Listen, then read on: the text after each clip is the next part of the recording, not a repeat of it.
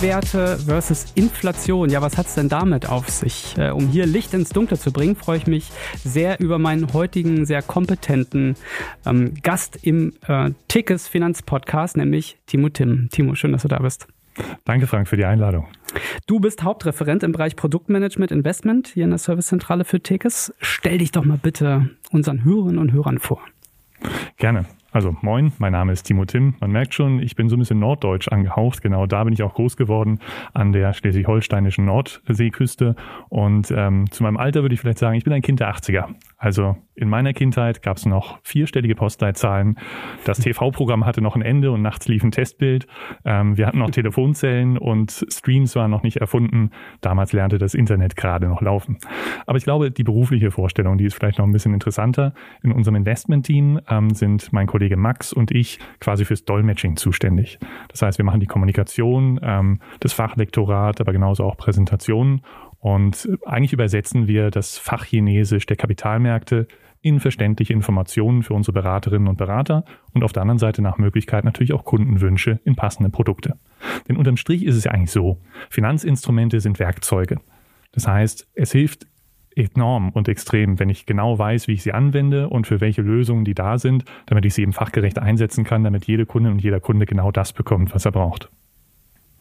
Das klingt nach einem äh, spannenden Job. Also da wird es nicht langweilig, kann ich mir vorstellen. Das kann ich garantieren, ja. Also für mich war immer so die, die wichtigste Eigenschaft, dass kein Tag wie der andere ist. Mhm. Und jetzt bin ich hier, glaube ich, schon fast zehn Jahre im Unternehmen und das kann ich bestätigen. Mhm. Was war denn dein Highlight der Woche? Oh, das ist einfach. Ähm, ich komme nämlich gerade von einer Geschäftsreise und ich war in Frankfurt bei einem weltweit tätigen Asset Manager und ähm, da durfte ich dann auch mal ein bisschen hinter die Kulissen schauen. Das heißt, ich habe mit ähm, Fondsmanagerinnen gesprochen, aber auch mit Portfolio-Managern und ähm, die haben mir gezeigt, wie ja, sie Milliarden von Kundengeldern verwalten mhm. und wie sorgfältig und professionell sie damit umgehen. Aber das Highlight war eigentlich das, dass der Portfolio-Manager meinte, naja, schade, dass du nicht morgen noch da bist, denn da kommt noch ähm, der Vorstand von einem großen Konzern aus dem Silicon Valley vorbei und steht uns nochmal Rede und Antwort und äh, sagt uns noch was zu den Geschäftsberichten, beziehungsweise den können wir da mal ein bisschen interviewen und ein bisschen grillen und mal ein bisschen gucken, was da so an Informationen dahinter steckt. Und das finde ich schon ziemlich spannend. Das ist, ja, das hat so ein bisschen was von äh, Global Village. Ja, die Welt ist ja. ein Dorf und auf gewissen Ebenen trifft man sich. Dann ist Silicon Valley und Frankfurt irgendwie ähm, nur eine Flugstunde beziehungsweise ein Besuch entfernt gefühlt. Mhm. Ja, dann ähm, sind wir ja schon eigentlich in der, in der Thematik angekommen. Ähm, ich würde mal mit der ersten Frage starten wollen. Es ist ja vielfach die Rede von Sachwerten. Was hat's denn damit auf sich? Also gehen wir mal davon aus, äh, ist jetzt eine 25-jährige Kundin, die sich das erste Mal in dieser Folge mit dem Thema beschäftigt. Also wo ist die Abgrenzung zwischen Sachwerten auf der einen Seite und Geldwerten auf der anderen? Rein von der Definition ist es erstmal relativ einfach. Sachwerte, das sind Dinge, greifbare Dinge, die ich irgendwie anfassen kann, die auch einen Nutzwert haben, die ich also irgendwie verwenden kann, die für mich persönlich einen Nutzen haben. Also das kann genauso gut eine Zahnbürste sein. Ja? Mhm. Und Geldwerte, das sind zum Beispiel Zahlungsmittel, also Münzen oder Scheine. Ähm, das sind aber auch Geldanlagen, die mir sowas versprechen, die mir also im Gegenzug zu meinem Verleihen von Geld ähm, Zinsen oder Euros dafür zurück versprechen. Das ist also wirklich nur das Zinsversprechen oder das Geldversprechen, was dahinter steckt, ohne dass es einen eigenen Nutzwert hat. Mhm. Aus dem Schein kann man Papierflieger bauen, aber das war es dann vielleicht auch. Warum ist da die Unterscheidung so wichtig? Ähm, ich glaube, ich würde ganz gerne mal so ein kleines Experiment machen, weil ich habe ja meinen Reiserucksack hier noch mit dabei. Das heißt, wenn du kurz ein bisschen Geduld hast, dann baue ich hier mal ein bisschen was auf und wühle mal ja, in meinem das, Rucksack. Das mach mal. Und da wir hier sozusagen ein Hörspiel sind, versuche ich mal wiederzugeben, was ich sehe. Also der Timo ist jetzt leicht unter den Tisch gesprungen, hat sich einen Rucksack geholt, äh, öffnet seine Tasche. Ist das ein Kuschelhase? Nein, ist es nicht. Auch den Superman-Schlafanzug wollen wir Das gehört jetzt nicht dazu. Der Schlafanzug gehört auch nicht hierher. Aha. Also, ich sehe vor mir ein Deodorant, eine Zahnbürste, Zahnpasta und ein Duschgel. Und das darf nicht fehlen. Oh. Snickers, zack, und schon ist es wieder weg. Und es gibt natürlich auch noch Mars, äh, Twix und, und all die anderen. Ähm, aber ihr wisst äh, sicherlich jetzt, was da vor uns liegt. Genau. Ja. Das ist jetzt mal so, so der. Das hast du den ganzen Tag so dabei das gehört zu meiner Reiseausstattung. Also quasi der statistische Warenkorb des reisenden Produktmanagers. Ja, ja, Sehr, gut. sehr gut. So, was würdest du schätzen, wenn ich diese Produkte jetzt so heute im Laden kaufen würde? Was mhm. würde ich dafür in Summe ausgeben? Ganz grob. 9 Euro. Ja, können wir großzügig aufrunden, sagen wir 10 Euro. Mhm. Ja, wenn wir eine Woche weitergehen, passt das wahrscheinlich. so, das heißt 10 Euro. Ich würde jetzt auch nochmal einen 10-Euro-Schein rauskramen und den nochmal daneben legen. Moment, ich wühle mal kurz. So. So, da ist er. Das heißt, wir haben jetzt so einen kleinen Warenkorb aus fünf Produkten und mhm. wir haben einen 10-Euro-Schein. Und heute Jetzt hier, wenn ich in den Laden gehe, ist eigentlich beides gleich viel wert. Ja. Diese fünf Produkte, die kosten 10 Euro oder umgekehrt, wenn ich sie verkaufen wollte, wenn die original verpackt wären, dann äh, würde ich dafür 10 Euro kriegen. Mhm. Soweit, so gut. Jetzt lass uns mal das Experiment machen. Wir gehen mal davon aus, dass diese Produkte nicht schlecht werden. Ja, mhm. Also, dass die eine unendliche Haltbarkeit haben.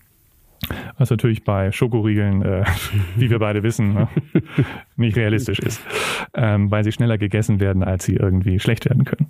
Ähm, aber wenn wir das jetzt mal alles in eine Zeitkapsel stecken, ja. diese Produkte und den Geldschein, und ja. wir treffen uns in zehn Jahren wieder und graben diese Zeitkapsel aus, mhm.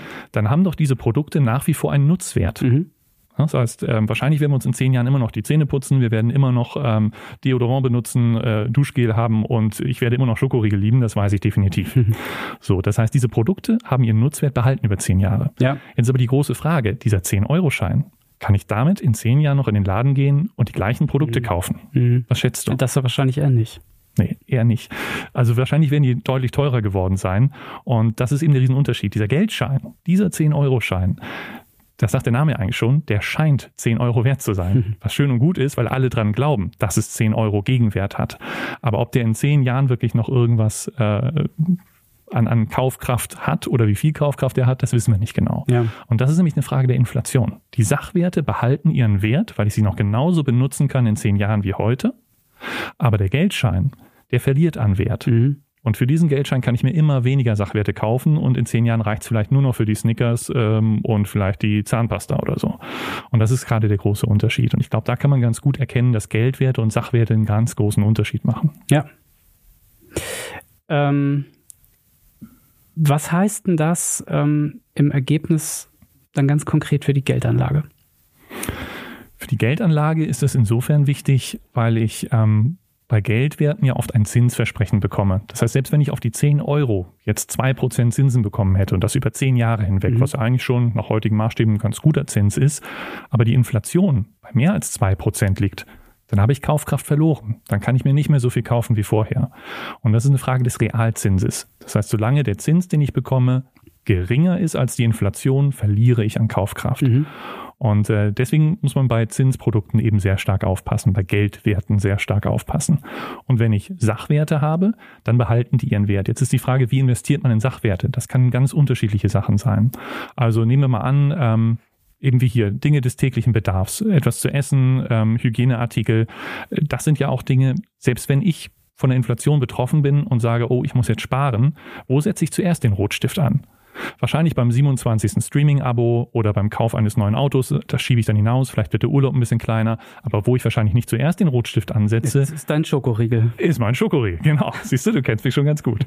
Und äh, genauso wenig wird man wahrscheinlich sagen, äh, wir setzen jetzt unsere Hunde irgendwie äh, auf Diät oder lassen mhm. die fasten, äh, mhm. nur weil gerade Inflation herrscht.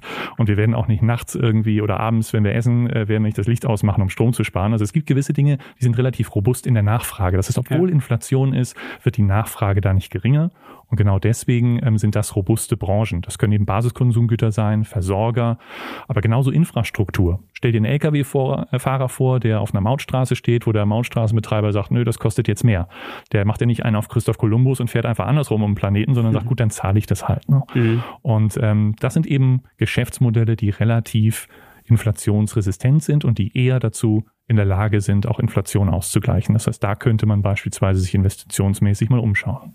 Das klingt ja jetzt total nachvollziehbar. Wenn ich mir jetzt die Frage stelle als äh, die 25-jährige Tekes-Kundin, mhm. ja, wie investiere ich denn da jetzt genau? Also wie mache ich denn das? Was würdest du mir da sagen? Also der erste und naheliegendste Gedanke ist ja super, dann kaufe ich mir jetzt irgendwelche Basiskonsumgüterhersteller, ne, so als Aktie mhm. oder ähnliches. Nur ähm, bei meiner 17-jährigen Erfahrung habe ich eins gelernt, das ist wahrscheinlich der wichtigste Lerneffekt, der wichtigste Tipp, den ich mitgeben kann. Streuung ist enorm wichtig. Wenn ich mir eine einzelne Aktie kaufe und mit dem Unternehmen ist was, also die haben nachhaltigkeitsmäßig irgendwie ähm, nicht so tolle Bilanzen oder die mhm. haben irgendwie was anderes in ihren Bilanzen versteckt und auf einmal purzelt der Kurs, dann habe ich natürlich mit Zitronen gehandelt. Aber wenn ich breit streue, wenn ich ganz viele Nahrungsmittelhersteller kaufe, wenn ich in die gesamte Weltwirtschaft investiere, dann bin ich sehr breit aufgestellt und kann diese Einzelfallrisiken, diese unternehmensspezifischen Risiken, die kann ich dann eigentlich sehr, sehr gut wegdiversifizieren und deswegen ähm, eignen sich beispielsweise an der Stelle eben nicht Aktien, sondern Aktienfonds. Mhm. Egal, ob die aktiv gemanagt werden oder ob ich passiv einen Index abbilde über einen ETF. Du sagtest ähm, oder hast eben das Thema Risiken angesprochen. Das gehört, das gehört ja auch ähm, mit dazu, zu wissen, ähm, das kann sich im, ins Positive ähm, verändern, äh, können ja aber auch Risiken mit einhergehen. Vielleicht magst du das eben auch nochmal kurz sagen. Was ist mit Risiken bei, bei, der, bei dieser Geldanlageform ähm, äh, verbunden? Genau, also grundsätzlich muss man sagen, theoretisch bestehen ja immer ganz, ganz viele Risiken. Es besteht natürlich immer auch ein Totalverlustrisiko. Das ist mhm. das, was in den Prospekten drinsteht, was auch drinstehen muss. Mhm. Ähm, rein von der Praxis her, wenn man sehr, sehr breit streut, ist es durchaus sehr unwahrscheinlich, dass, ähm, weiß ich nicht, wenn ich in die gesamte Weltwirtschaft investiere, dass ein Aktienfonds dann wirklich komplett eine Pleite erleidet. Wie sollte das technisch funktionieren? Da müssen ja alle Unternehmen theoretisch wertlos sein. Also ich glaube, Risiken, das ist immer so ein Thema, das ist emotional stärker als kognitiv. Das mhm. muss man, glaube ich, auch mal so ein bisschen erleben. Das ist wie, ähm, ich weiß nicht, erinnerst du dich an deine erste Autobahnfahrt? Äh, nee. Also ich weiß nee, auch, sonst wäre es mir jetzt eingefallen. Nee. Ich weiß auch gut, Fahrschule, erste Autobahnfahrt, also da hatte ich wirklich einen Puls mhm. von äh, so viel wie, wie äh, Tempo auf dem, auf dem Tacho. Mhm. Und äh, das war für mich schon aufregend, ne? so einfädeln, gucken, dass man da keinen Mist baut. Ja, ja, ist ja alles sehr schnell. Und wenn was auf der Autobahn passiert, kann es ja auch ganz schnell tödlich enden. Mhm. So, und auf der anderen Seite, wenn man ein paar Mal Autobahn gefahren ist, wenn man seinen Führerschein hat, dann ist es irgendwie was Alltägliches. Und dann merkt man, ja, es gibt Risiken, man muss aufpassen, man weiß aber auch, worauf man achtet. Es ist nicht mehr alles irgendwie komplett neu. Ja. Und das ist beim Investieren genauso. Also wenn ich jetzt in Investmentfonds investiere, investiere, ist das erste Mal irgendwie ganz aufregend und da sind irgendwie ganz viele Mysterien dabei, die ich vielleicht nicht, äh, nicht wirklich identifizieren kann. Aber wenn ich das ein paar Mal gemacht habe, wenn ich einen Fahrlehrer an der Seite habe, eine Beraterin, einen Berater, die mich da ein bisschen durchführen, auch aufklären, was sind die Chancen, was sind die Risiken, mhm. was bedeuten Schwankungen, sind die schlimm, sind die nicht schlimm, was könnte da im Ernstfall passieren? Das muss man sicherlich im Einzelnen mal durchgehen. Aber wenn man das einmal verstanden hat, dann ist es wie mit dem Autofahren. Irgendwann geht das in Fleisch und Blut über und dann ist man da auch sehr viel souveräner. Mhm. Also wir haben das ganz häufig erlebt, auch äh, früher,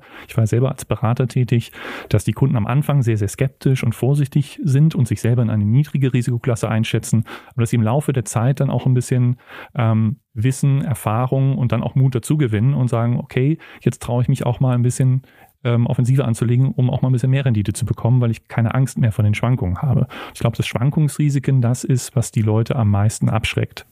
Kannst du zu den Risikoklassen eben nochmal was sagen?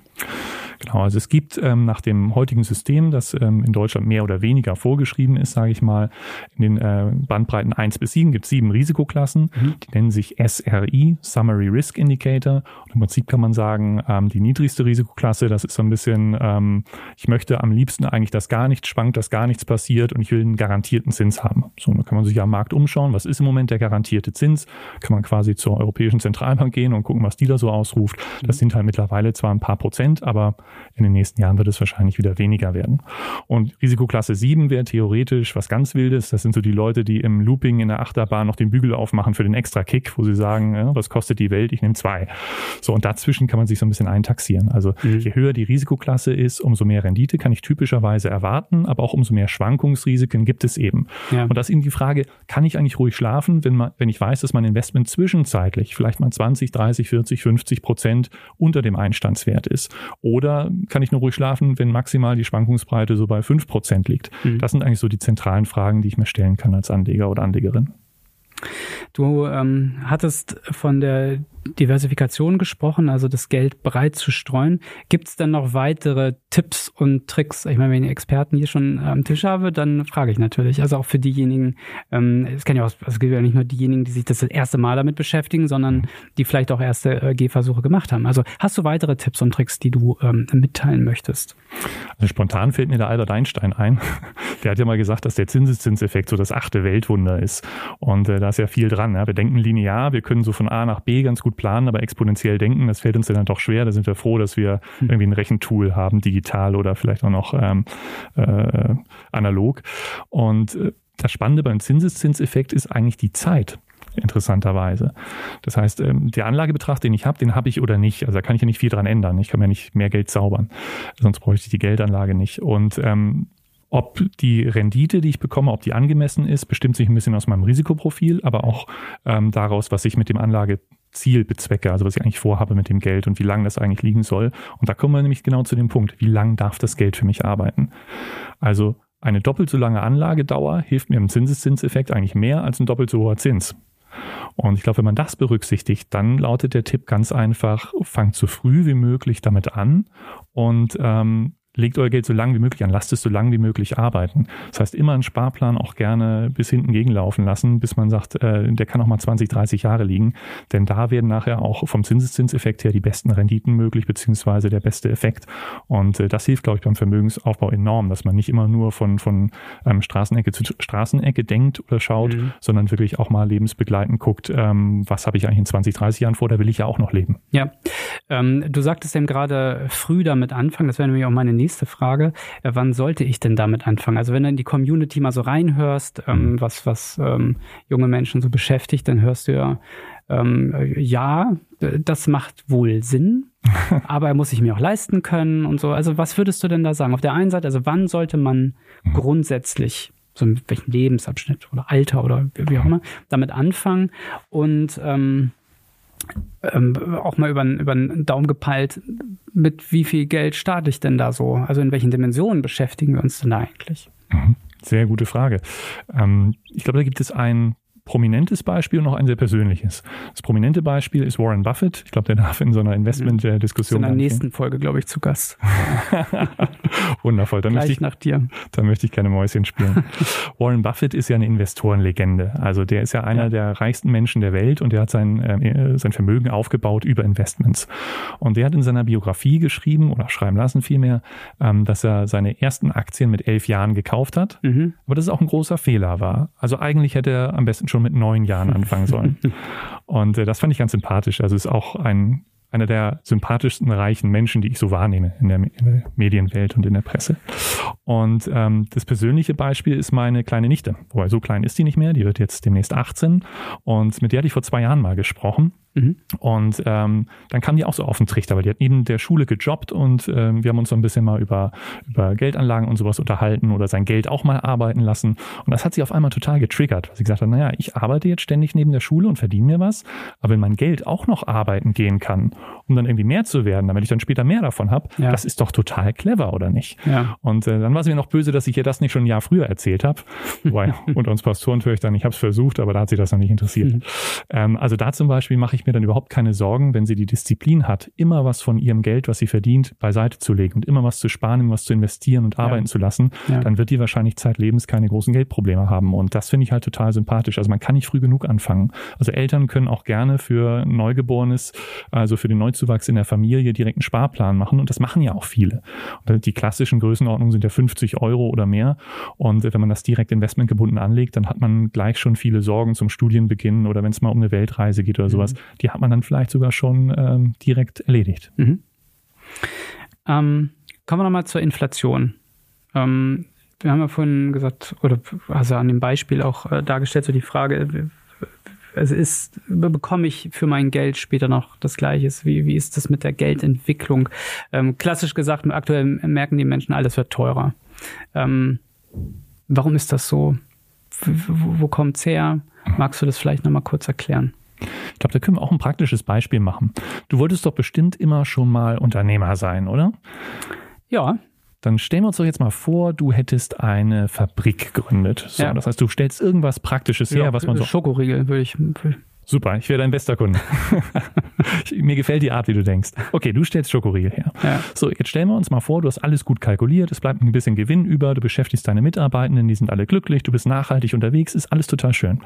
Und jetzt gibt's aber irgendwie bei Kakaobohnen einfach irgendwo einen Ernteausfall, große Regenfälle, ähm, es ja. gibt weniger Kakaobohnen am Markt, der Markt für Kakaobohnen steigt und auch Zucker ist betroffen und Zucker wird jetzt auch teurer. Mhm. Das heißt, deine Rohstoffe, die du einkaufst, werden teurer. Und diese gestiegenen Kosten, jetzt ist die Frage, wie gehst du damit um? Was machst du damit? Ich würde dir zum Beispiel nicht mehr so oft einen Schokoriegel schenken. Von daher würde ich äh, meine Schokoriegel teurer machen. Okay, du würdest deine Schokoriegel teurer machen. Das finde ich dann natürlich sehr schade als Konsument. Da muss ich mehr bezahlen. Ja, ich hatte das neulich. Ich stand im Laden und habe meine Lieblingsschokoriegel gekauft und ich habe gemerkt, Moment, der Preis ist der gleiche, aber das ist ein Riegel weniger in der Packung. Mm, ja. Das ist ja eine Frechheit. Ja. So. Und ähm, das ist die völlig logische Reaktion. Und das hast du auch mit vielen anderen Themen. Dann haben wir ähm, den Krieg in der Ukraine, der das Thema Energie sehr verteuert hat. Mhm. Dann steht vielleicht irgendein ähm, ein, ein, ein Schiff quer im Panama-Kanal und kann gewisse Güter nicht liefern. Dadurch werden Lieferketten verzögert und Dinge werden teurer. Das heißt, Unternehmen sind damit konfrontiert, dass ihre Kosten auf einmal steigen. Und die versuchen erstmal Kosten zu senken. Die versuchen effizienter zu werden. Äh, die versuchen erstmal ähm, irgendwie ein bisschen zu straffen. Teilweise puffern sie das im Gewinn und sagen, gut, dann verdiene ich halt nicht mehr so viel. Aber irgendwo ist der Punkt erreicht, wo der Unternehmer sagt, bevor ich jetzt meine ganze Existenz gefährde und die meiner Mitarbeitenden, muss ich die Preise erhöhen. Mhm.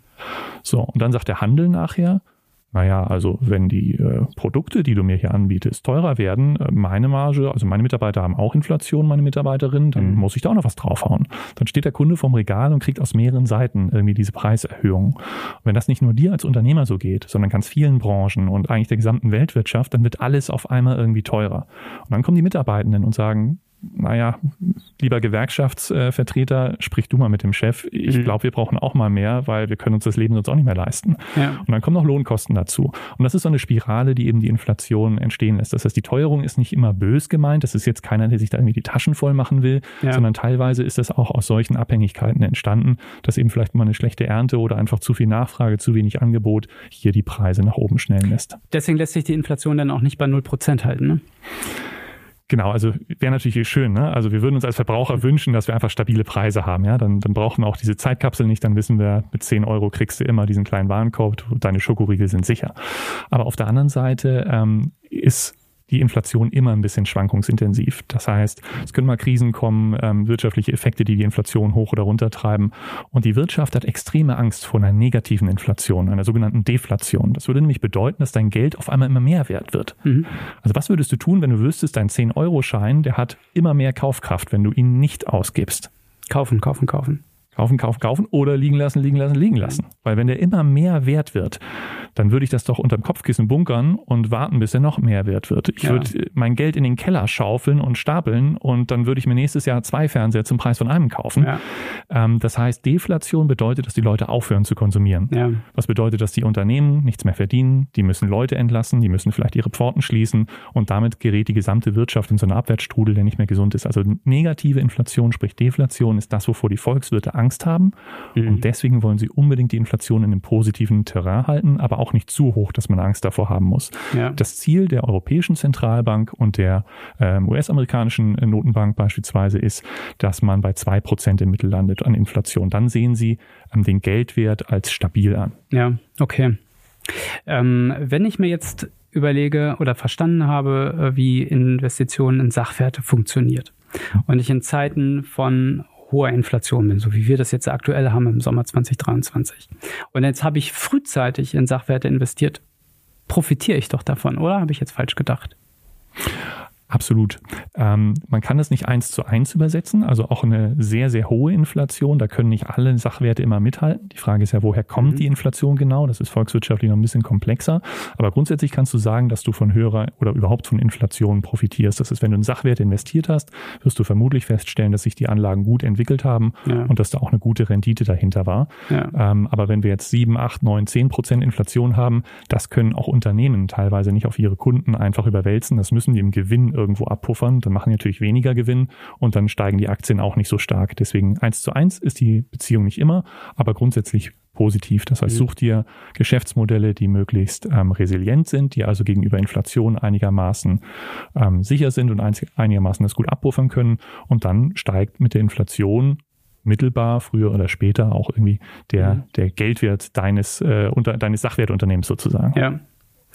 Äh, kommen wir nochmal zurück zu dem Beispiel der Tekis-Kundin. Die hat sich die Folge jetzt angehört, hat das jetzt verstanden und ähm, weiß auch, es macht Sinn, frühzeitig anzufangen, das lange laufen zu lassen. So, äh, die stellt sich jetzt nach der Folge aber vielleicht auch die Frage, ja, aber wann ist denn der richtige Zeitpunkt, damit jetzt loszulegen? Was würdest du dann sagen? Das klingt vielleicht gemein, aber gestern. Gestern. Also im Idealfall äh, sucht sich diejenige oder derjenige, die das hier hören, ähm, eine gute Beraterin und einen guten Berater, die sich eben mit den Werkzeugen, mit den Finanzinstrumenten bestens auskennen. Und dann muss mhm. erstmal geschaut werden, was ist deine persönliche Situation? Was möchtest du? Was sind deine Ziele? Was ist dir wichtig im Leben? Was sind eigentlich deine Einnahmen? Was sind deine Ausgaben? Wie viel kannst du? Möchtest du eigentlich sparen? Für welches Ziel? Und dann kann man schauen, welche Instrumente passen zu dir. Und zwar so, dass die eben auch inflationsmäßig sich vernünftig entwickeln oder da einigermaßen gut abgesichert sind. Und ich glaube, das ist das Beste, was man tun kann. Und auch das Ehrlichste, was man den Leuten raten kann. Denn niemand kann zaubern. Wer dir mhm. sagt, ich habe das Mittel gegen Inflation und das ist 100% inflationssicher, mhm. äh, dann nimm die Beine in die Hand und lauf. ähm, wo, wo, du gerade sagtest, äh, am besten gestern loslegen, ähm, neigt ja auch äh, oder verleitet das Internet dazu, weil du ja Zugriff hast auf alle Informationen. Ähm, ob die jetzt gut sind oder schlecht, mal, mal dahingestellt, aber es verleitet ja schon dazu, dass du theoretisch das auch alles selber machen kannst. Mhm. Das habe ich mit, ähm, mit äh, den Gästen aus den vorherigen Folgen auch äh, immer mal wieder die Frage besprochen, ähm, worin liegt denn eigentlich der Vorteil, dass ich dann Menschen vor mir sitzen habe, gerade bei dem Thema, äh, Beraterin oder Berater, der mich da an die Hand nimmt. Also äh, warum macht es denn Sinn, äh, eine Ticketsberatung beispielsweise in Anspruch zu nehmen? Als dann selber loszulegen mit, mit einer App, als wie auch immer, wie ich, äh, wie ich, wie ich gerade so unterwegs bin. Da kann ich mich selber eigentlich als Beispiel nehmen. Ähm, damals, als ich Investment überhaupt erst kennengelernt habe als Prinzip, da habe ich alles selber ausprobiert. Ich glaube, ich habe alle Fehler gemacht, die man machen kann als mhm. Investor und deswegen habe ich auch sehr viel lernen können dadurch. Und ähm, ich habe selbst gemerkt, als Berater, wenn ich mein eigenes Depot betrachte und wenn ich selber damals versucht habe, irgendwie ähm, besser zu sein als der Markt oder zu glauben, dass ich irgendwie schlauer bin als all die Manager dieser Welt, ähm, dann habe ich gemerkt, ich war emotional unterwegs. Ich war zu gierig, ich war zu ängstlich, ich war irgendwie emotional so ein bisschen fehlgesteuert und habe nicht objektiv drauf geschaut. Mhm. Da habe ich selber mal das Experiment gemacht und mir meine Situation aufgeschrieben, den Zettel mal weggelegt und am nächsten Tag mir nochmal angeschaut, mir überlegt, wenn das jetzt ein Kunde wäre, was würdest du dem objektiv raten? Also mhm. ganz sachlich, nüchtern, mhm. rational. Und da kamen dann ganz andere Ergebnisse raus. Und das habe ich dann selber auch als Investor sozusagen befolgt. Also klingt jetzt so ein bisschen schizophren, mhm. aber es hat super funktioniert. Ähm, ich glaube, wenn man allein unterwegs ist, dann lässt man sich von einem seinen Emotionen fehlleiten und das darf man am Markt eigentlich nicht tun. Und gerade Gier und Angst ein bisschen zu steuern, zu moderieren, gerade das ist wichtig. Ne? Mhm. Also äh, die besten Renditen entstehen in den Zeiten, wo die Menschen am meisten Angst haben, wo sie denken, uns fällt der Himmel auf den Kopf, der Euro bricht auseinander und wir müssen ab morgen alle irgendwie in Höhlen schlafen oder so. Mhm. Das ist dann so die Zeit, wo man sagt, eigentlich müsstest du jetzt investieren, weil rational gesehen Unternehmen am Markt so günstig sind wie vielleicht nie zuvor. Mhm. Und da hilft eine Beraterin oder ein Berater, da diesen rationalen Blick zu haben. Ich meine, einfaches Beispiel, was jeder von uns kennt. Du bist bestimmt auch schon mal mit großem Hunger einkaufen gegangen, ohne Einkaufsliste. Mhm. Was du dann nachher im Einkaufskorb hattest, war nicht clever. so, und genauso ist es beim Investieren. Wenn du ohne Plan und ohne Expertise einkaufen gehst, ähm, dann kommt ja. eben auch nicht so viel Gutes dabei raus. Timo, wir kommen so langsam zum Ende der Folge. Und am Ende stelle ich ja auch äh, dem Gast äh, immer wieder die Frage, wie er oder sie als Expertin oder als Experte das jeweilige Thema für sich selbst gelöst hat. Das ist ja auch immer sehr, sehr spannend zu hören. Also, wie hast du denn das Thema Investment in Sachwerte für dich persönlich gelöst? Ja, also vielleicht ist es ein bisschen enttäuschend, weil ich jetzt kein Ass aus dem Ärmel zauber oder ich habe auch keinen fliegenden Teppich in meinem Homeoffice, äh, den ich mein eigen nennen kann. Aber Schokoriegel-Aktien. Das stimmt, ja, die habe ich definitiv. Das ist so die Leidenschaft, die ich nicht leugnen kann. Ähm, also ich bin da, glaube ich, relativ langweilig aufgestellt. Ich habe ein paar Altersvorsorgepolicen, die ich halt steuerlich sehr spannend finde. Mhm. Einige halt in der jetzigen Arbeitswelt und spätere, wenn ich dann in Rente bin. Und natürlich habe ich auch ein gut sortiertes Depot mit Investmentfonds, die breit gestreut sind. Und ähm, da gucke ich auch nicht jeden Tag rein. Mhm. Also das, ich weiß einfach, dass die gut aufgestellt aufgestellt sind. Da sind auch Fondsmanager dran, die das sauber managen. Und solange mein Geld genauso leidenschaftlich und genauso begeistert arbeitet wie ich, weiß ich, dass ich mir meine finanzielle Zukunft keine Sorgen machen muss. Und das ist ein Gefühl, das ist unbezahlbar. Ja. Und das gibt es einfach nochmal gratis obendrauf, wenn du weißt, da ist alles abgesichert. Ja. Und ähm, das bereitet mir große Freude. Mhm. Deswegen, da ist jetzt kein Geheimnis für volles Produkt drin oder so, ja. sondern es ist einfach nur gut breit gestreut und natürlich auch sachwertorientiert, damit man hier äh, für die Zukunft die Inflation eben auch nicht fürchten muss. Im Gegenteil, ich mache mache mir die Inflation so ein bisschen zu Verbündeten. Mhm. Ich habe ja eben davon berichtet, dass ich vorm Regal stand und gemerkt habe, da ist ein Schokoriegel weniger drin für den gleichen Preis. Erst wollte ich mich ja so ein bisschen innerlich aufregen und dann dachte ich mir, naja, ist ja egal. Guck mal die ganzen anderen Leute, die legen das auch auf das Förderband. Mhm. Ich habe mal auf die Rückseite geguckt und geschaut, wer stellt das her. Das ist auch in den Fonds drin, in meiner Altersvorsorge und in meinem Depot. Dann dachte ich mir, na gut, Sollten die damit mehr Gewinn machen, dann kommt mir das zugute. Meine ja. Altersvorsorge bedankt sich herzlich. Und äh, wenn nicht, kann es auch nicht schlecht sein. Auf jeden Fall habe ich dann zwei Packungen gekauft, weil ich ja schließlich fünf Riegel haben wollte, und nicht vier. Vor dem Kassiervorgang wahrscheinlich schon direkt aufgegessen. War ja kurz danach. Kurz. Prima, Timo. Äh, äh, total ähm, interessantes Gespräch. Vielen Dank, äh, vor allem auch für die sehr, sehr nachvollziehbaren ähm, Beispiele. Ich danke dir. Hat viel Spaß gemacht. Danke dir. Und äh, euch allen, äh, wenn äh, euch das Ganze gefallen hat, dann äh, abonniert gerne diesen Podcast oder ähm, schaut euch mal die tekes.de an. Da haben wir noch weitere Infos zum Thema Investment für euch hinterlegt. Bis zum nächsten Mal. Ciao. Ciao.